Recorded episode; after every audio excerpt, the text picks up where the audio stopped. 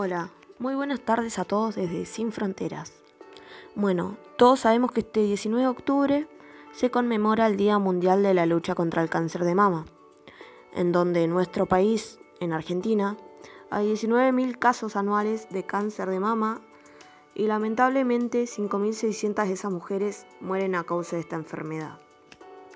Por este motivo, y ya que la fecha lo acontece, le recomendamos que si alguna de ustedes se encuentra con dolor de pecho, enrojecimiento, molestias o bultos, eh, no, no dude en consultar a algún médico ya que esta enfermedad tiene cura si es diagnosticada a tiempo.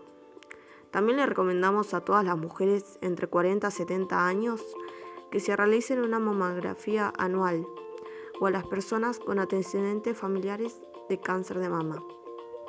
En tiempos de pandemia, todo se está volviendo mucho más difícil, pero la salud es lo que más importa.